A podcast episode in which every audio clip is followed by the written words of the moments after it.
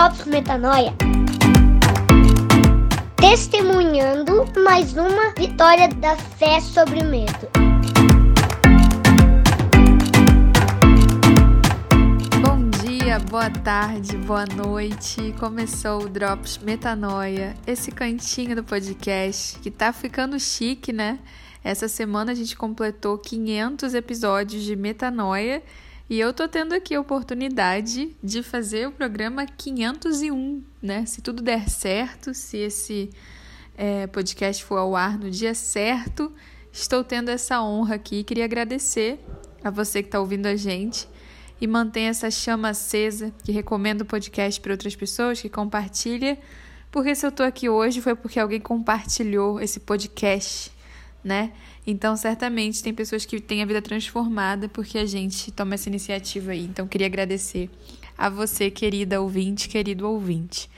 Sem mais delongas, você já deve saber que o Drops é o momento do metanoia, no qual a gente guarda um pouquinho de tempo, bem rapidinho, coisa de até 10 minutos, para refletir sobre um tema, uma mentira que frequentemente é popularizada de certa forma.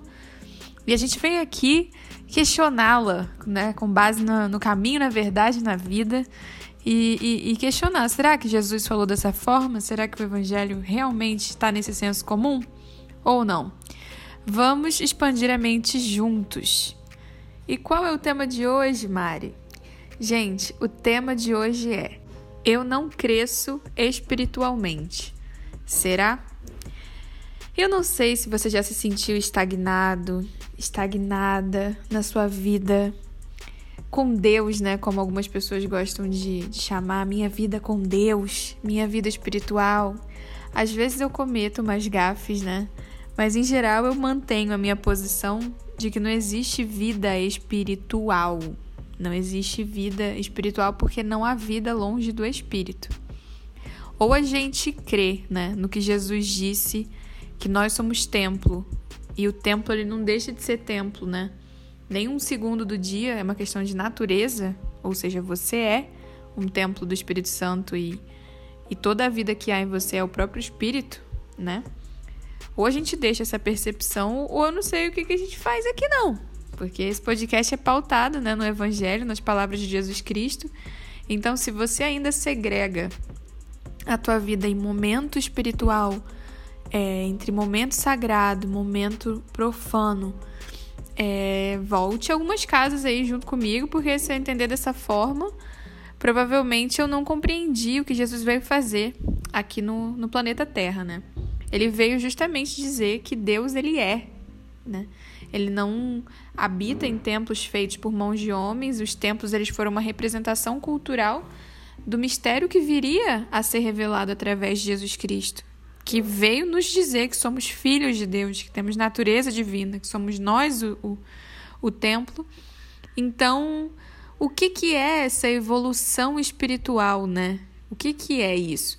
Porque, numa perspectiva anti-evangelho, né, anti aquilo que Jesus veio trazer, é fácil idealizar o que seria uma vida não espiritual, né? Porque você pensa que havia uma rotina de você ir ao templo, sacrificar lá o animalzinho, dar um oi para o sacerdote, né, separar suas ofertas, fazer os rituais. E aí você seguia a vida. Ia lá fazer qualquer coisa com seu trabalho, suas atribuições familiares, profissionais. E aí tinha aquele momento santo. E aí, de repente, Jesus veio, rasgou o véu do templo para dizer: não há mais separação.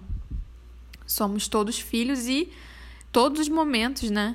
Devem revelar o amor de Deus. E essa é a lei suprema: amar, amar e amar, apacentar as ovelhas.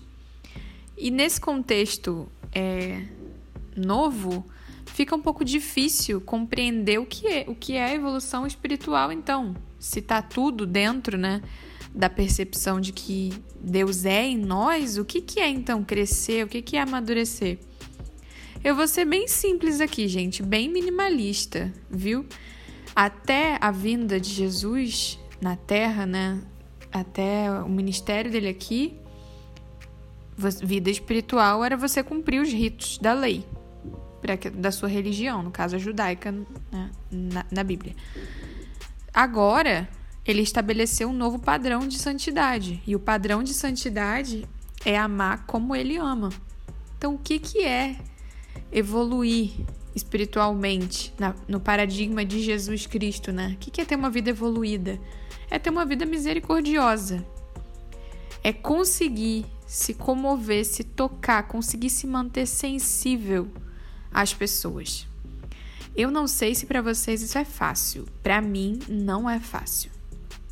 Para mim eu sinto que para onde quer que eu caminhe, para onde quer que eu inclusive desenvolva bons hábitos para o meu corpo, para minha alma, a minha tendência é sempre me segregar das pessoas, me isolar para trabalhar bastante, para pensar bastante, para cuidar bastante de mim, me tornar mais disciplinada. E quanto melhor é, mulher para a sociedade eu tento me tornar, eu tenho que tomar muito cuidado, porque normalmente eu tendo a me desconectar de pessoas que não estão na mesma vibe que a minha, de saúde, eu tendo a me desconectar de pessoas que não estejam buscando a mesma leveza espiritual que eu.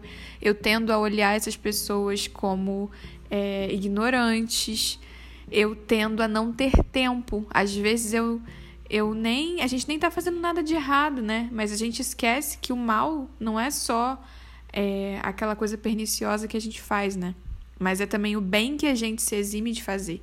E eu peco muito nisso em geral, de deixar de fazer o bem porque eu estou distraída fazendo certo.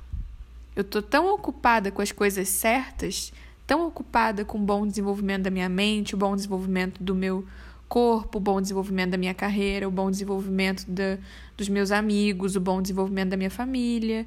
Tão ocupada com coisas certas que sobra pouco tempo para fazer o, o bom, né? O bondoso.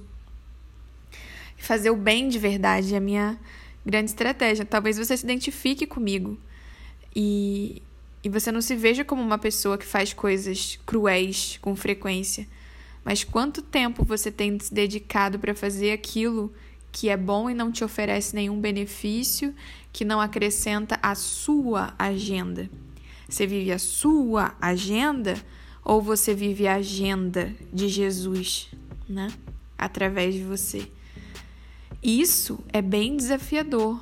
E eu tô gravando esse drops aqui porque muitas vezes a gente se sente tão imerso nas demandas do dia a dia que a gente se sente estagnado.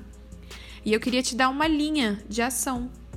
Porque se eu te falasse que para você evoluir espiritualmente, você deveria ler mais livros assim, de um jeito, você deveria fazer um plano de leitura da Bíblia, você deveria orar de joelhos, você deveria criar uma rotina de oração, você deveria acordar de madrugada às três horas da manhã. Isso já falam, mas eu vou ser bem honesta com vocês. Isso para mim tem muito mais a ver com mais exercícios para minha alma, para minha mente, né? Todas essas meditações, né, esses ritmos, eles têm mais a ver com mais coisas que beneficiam a mim, a minha saúde mental, do que propriamente o aperfeiçoamento do amor na lógica do evangelho. E aí, gente, a, a evolução, né, o aperfeiçoamento, o amadurecimento na lógica de Jesus, ele não vem de uma disciplina espiritual que organiza o seu corpo e sua mente.